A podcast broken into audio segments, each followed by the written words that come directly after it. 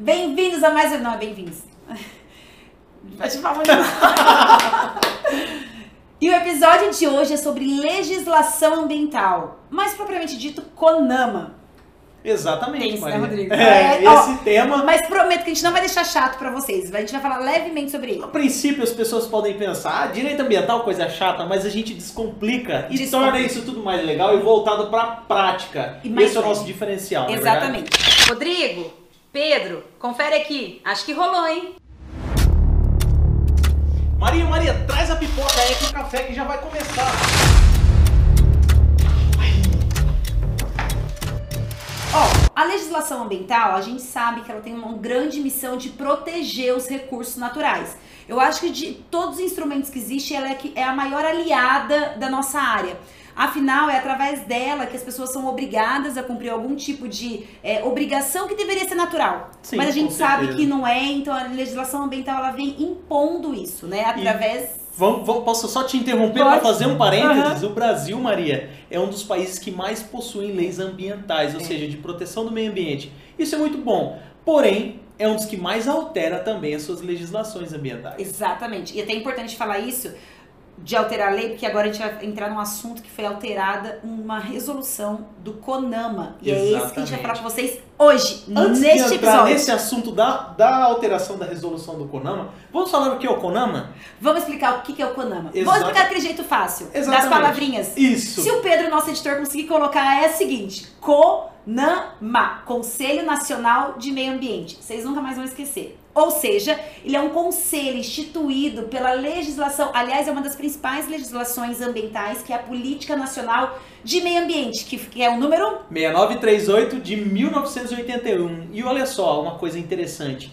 Ela veio antes mesmo da Constituição Federal de 1988, que é a nossa lei maior. Ou seja, desde 1981 a gente tem uma política nacional do meio ambiente. Isso. E se você quiser voltar ainda lá atrás, o Código Florestal de 1965 ele era 65. super atual. Exato. Depois teve em 2012 uma atualização que a gente vai falar depois. Isso. Porém, só para fazer o parênteses que o Brasil ele tem bastante lei ambiental Tem. e que não é de hoje. E não é, não é só que ele tem em volume também, em qualidade. A legislação, o texto das leis são muito bem escritos. Uhum. Porém, é, a gente sabe que na hora de aplicar e praticar essa legislação, fica muito burocrático. Uhum. Por isso que tem bastante alteração.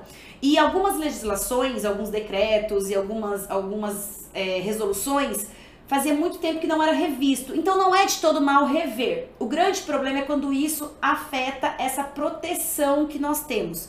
Né, que é como o caso agora que teve dessa CONAMA 499. Exatamente. E falar de áreas afetadas, a resolução 499 de 2020, ela derrubou outras quatro resolu- resoluções do CONAMA. Isso. A gente está falando então da 302 de 2002, 303 de 2002 e também a 284 de 2001, 2001 e a 264 de 1999. Ou seja, ela veio para derrubar outras quatro é, resoluções que o CONAMA colocou para proteção. Antes até de falar isso, é legal, o Rodrigo me fez uma pergunta antes da gente começar aqui. Ele falou assim, Maria, qual que é a diferença entre lei e resolução, né? Então, quando é lei, é obrigatório. Resolução, ela vem disciplinar uma condição que a lei colocou. Então, por isso que é tão importante, porque é- são os parâmetros que a gente tem de proteção. E quando você derruba uma e coloca livremente, que foi o caso dessa 499, não é que ela veio e colocou uma outra observação, ela simplesmente derrubou o que já existia. Aí passa a valer o quê? Passa a valer o Código Florestal. Exatamente. Então, e o Código Florestal, em alguns aspectos, não é claro. Então, vamos explicar o que ela derrubou, tá bom? Isso. Vamos lá. A CONAMA 302, ela tratava da preservação de áreas no entorno de reservatórios de água. E ela fixava uma metragem de área de preservação permanente de 30 metros. E aí, com essa resolução 499 de 2020, essa 302 caiu. E ela deixou apenas. O que, a única coisa que disciplina o uso agora é o Código Florestal. Tá. E no Código Florestal ele não fala nenhuma metragem, Maria. Fala apenas que essa área de preservação permanente ela será fixada pelo órgão ambiental quando esse reservatório for submetido ao processo de licenciamento ambiental. Então caberá ao órgão ambiental definir a área de preservação permanente. Em alguns casos isso é bom, porque você está agindo de acordo com a região e o órgão ambiental ele tem competência para entender que cada região tem uma característica ambiental diferente de outra para sua exploração sustentável ou não. Porém, a gente sabe que infelizmente É, quando você deixa muito próximo, pode acon- acontecer algum tipo de desvio de intenções. Então, quando você abre um pouco para o órgão ambiental é, regulamentar através do licenciamento ambiental, a gente sabe que isso muitas vezes pode acabar. Né? né? Indo por água abaixo, Exatamente. literalmente. E uma outra resolução que a gente já falou aqui, somente o número e não entrou em detalhes, e agora a gente vai entrar, é a 303 de 2002, que protegia as regiões de manguezais e restingas. Essa, pra mim, é a mais crítica. Eu vou deixar o Rodrigo explicar, que ele me explicou até antes da gente estar aqui conversando, a gente tava batendo um papo, e eu vou deixar ele explicar, porque realmente é, essa, me- essa, essa foi a que mais me incomodou, essa alteração. Gente, e pasmem, pasmem. Ela caiu, protegia, ela tinha uma, uma área de preservação permanente da área pré- da linha pré-mar para dentro do território de 300 metros. Ela caiu e agora o que vale é o Código Florestal. E se você entrar no Código Florestal e pesquisar sobre APP de mangues e restingas, você não vai encontrar metragem nenhuma que define a área de preservação permanente. Ou seja, estamos literalmente em um limbo. Ah, isso é muito crítico, porque a pessoa, ou seja, é uma exploração à vontade. Exatamente. É muito crítico isso. Então, assim, Exato. realmente essa de todas é que mais me preocupa, porque eu fico pensando, agora, E agora, né? e agora, quem é que vai proteger a região? E ainda mais o Brasil, que tem tanto recurso natural com a região costeira. Então, assim, eu fico muito, muito preocupada com essa queda da resolução. E se vocês querem saber, vocês estão ouvindo aí, estão assistindo a gente, se você tá pelo YouTube, é, a gente vai deixar um link é, completinho dessas resoluções pra vocês, se vocês se interessar mais, porque para não aprofundar tanto aqui, né, Rodrigo? Se quiser Sim. saber mais também. Então, confiram nossa página, a gente tem uma newsletter, se inscrevam na nossa página, no nosso site, é o smarteco.com.br, e lá a gente vai trazer várias notícias pra vocês de outras outras legislações, né? Se inscrevam, deixem o seu melhor e-mail para Ah, é receber. verdade. e É, verifique se não vai cair em spam ou naquela aba de promoções. exato. Gente, a newsletter do, do Smart Eco é ótima. É um né? show de É um bola. show. A gente sempre traz, a gente procura trazer três tópicos, né? Que é tendência, a parte de gestão e a Exato. parte técnica. Exatamente. Que é o que a gente acredita que um profissional da área ambiental tem que estar ligado. Com certeza. E sempre com novidades para vocês quentinhas. Vamos para a próxima? Vamos, tem mais duas resoluções que ela derrubou, que é a 284, né, Rodrigo? Sim. Que fala sobre a questão da irrigação. Exatamente, o licenciamento ambiental para irrigação. E aí, ô Maria, essa, esse licenciamento ambiental para irrigação ele é muito importante, porque ele vai disciplinar o uso da água naqueles locais, naquele curso d'água, de modo que a demanda não seja maior do que a capacidade de suporte do curso d'água, ou seja, É uma proteção aos nossos recursos hídricos. Exatamente. Então há toda uma necessidade de um estudo de capacidade para verificar se aquele curso d'água ele tem vazão suficiente ou não para suportar o lice... Mas agora não tem a nada? irrigação. Agora tem o órgão ambiental. Tem alguns em alguns estados, eu vou falar Ah, o desespero caso, da pessoa. Agora eu vou, acabou. falar, eu vou falar o caso do estado de São Paulo. Esse mês de outubro de 2020. Então, se você é do estado de São Paulo, pesquisa aí por essa resolução da Secretaria do Meio Ambiente. Esse mês de outubro de 2020, esse mês passado aí, que a gente está em novembro agora, Nós estamos no meio. saiu uma resolução que disciplina a- o licenciamento ambiental junto com a outorga. O que, que acontece? São coisas diferentes, tá, Maria? O licenciamento ambiental é uma coisa, a outorga é outra.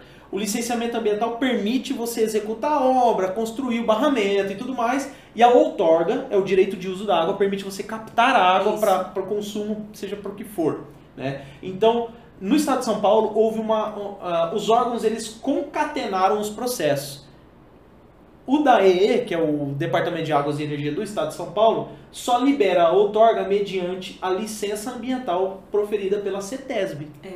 E a CETESB só libera a licença mediante um protocolo no Departamento de Águas do Estado. Isso. Então, as coisas elas estão muito bem amarradas no Estado de São Paulo. E o IBAMA também está amarrado com a CETESB. No estado de São Paulo, pelo menos eu sei que é assim. Que quando, agora não sei os outros estados, mas acho- acredito quando também, você, né? Quando você tá com algum barramento, algum, alguma obra em um rio federal, aí você tem que dar, dar entrada junto ao IBAMA, porque é de mais de um estado envolvido, Sim, né? Essa sim. obra ela, é- ela abrange mais de um estado. Sim.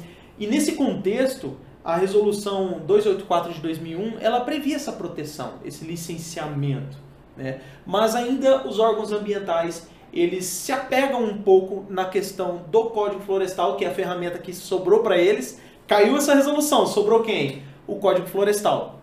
E aí eles se apegam porque para você fazer qualquer obra de barramento, você precisa intervir na área de preservação permanente, que essa é protegida pelo Código Florestal. Ah, Então o- Deus. órgão ambiental ele ainda amarra, consegue amarrar. Se ele quiser. Se ele, se ele Se ele quiser, quiser, ele tem que amarrar, né? Ele tem que amarrar. Ele amarra no Código Florestal e aí, ah, digamos Então que de todas que caiu, proteção. essa foi uma que a que mais a que menos refletiu. Aqui, aqui ainda tem uma proteção porque o órgão ambiental faz um bom trabalho amarrando esses dois órgãos, né? junto com o Código Florestal. E tem a última que é a 264, né, Rodrigo? Que é de utilização de fornos para queima de resíduos. Exato. Essa também teve algum impacto muito significativo? É, essa de utilização de fornos para queima de resíduos, ela, ela vetava a utilização de fornos reativos. Eu tô pegando uma colinha aqui minha, tá, gente? De produção. de produção de cimento para queima de resíduos do- domiciliares brutos, resíduos de serviço de saúde e agrotóxico, entre outros. Essa questão da queima de resíduo, o Brasil ele está ainda embrionário Embrionário. na tecnologia com relação a- a- ao controle dos poluentes É. atmosféricos, então é Porque- uma situação delicada falar em queimar resíduo hoje no Brasil. E, e porque ainda é muito comum essa prática, não é, Rodrigo? Sim, essa Infelizmente, ainda não é tão controlada, não é uma Exatamente. prática que ainda ela é, é, culturalmente inserida nas pessoas, principalmente numa- na questão... a gente ainda a gente ainda Agro. tropeça na gestão do resíduo. É, Imagina em queimar resíduo. é. Então nós temos um desafio muito É verdade. grande aqui daqui para frente com essa com essas resoluções que foram derrubadas. Isso pode trazer um reflexo negativo para o meio ambiente porque tudo aquilo que é disciplinado tende a funcionar melhor. É, E aquilo que não tem uma disciplina é. fica Infelizmente, igual a gente falou no começo, a legislação ambiental, as resoluções e os decretos, eles vêm justamente para proteger e disciplinar algo que deveria já é, ser de, de uma- um entendimento e cultural nosso. Mas como não é, e a gente infelizmente visa muito só a questão econômica, então o que está dando desenvolvimento econômico imediato, a gente visa esse crescimento econômico, né? Que é a minha grande preocupação em relação à região costeira, que para mim foi a parte que mais mais foi afetada. Mais era foi o único instrumento, a Conama 303 era o único instrumento que o Ministério Público tinha para conseguir manter as áreas de preservação permanente nas regiões costeiras Isso. em 300 metros. Isso. Agora, o, o Código Florestal ele não, ele É. não trata, ele não é muito específico sobre essa área de É. proteção. Então nós estamos aí, as como eu disse, consequências num limbo. Isso que eu falo, relação- as consequências a gente vai ver daqui uns um alguns anos, talvez. né? Exatamente. Infelizmente, a gente sabe, quando a gente trata de meio ambiente, é a lei da ação e reação. Então, nós estamos causando e a gente vai receber uma, alguma hora isso, né? Viu só como esse assunto sobre legislação ambiental ia ficar leve e fácil? Fala sério, não foi tão entender? difícil, né, Rodrigo? Não, e nós conseguimos passar para eles todas as atualizações sobre o licenciamento ambiental e sobre a legislação ambiental que ocorreram nos últimos tempos.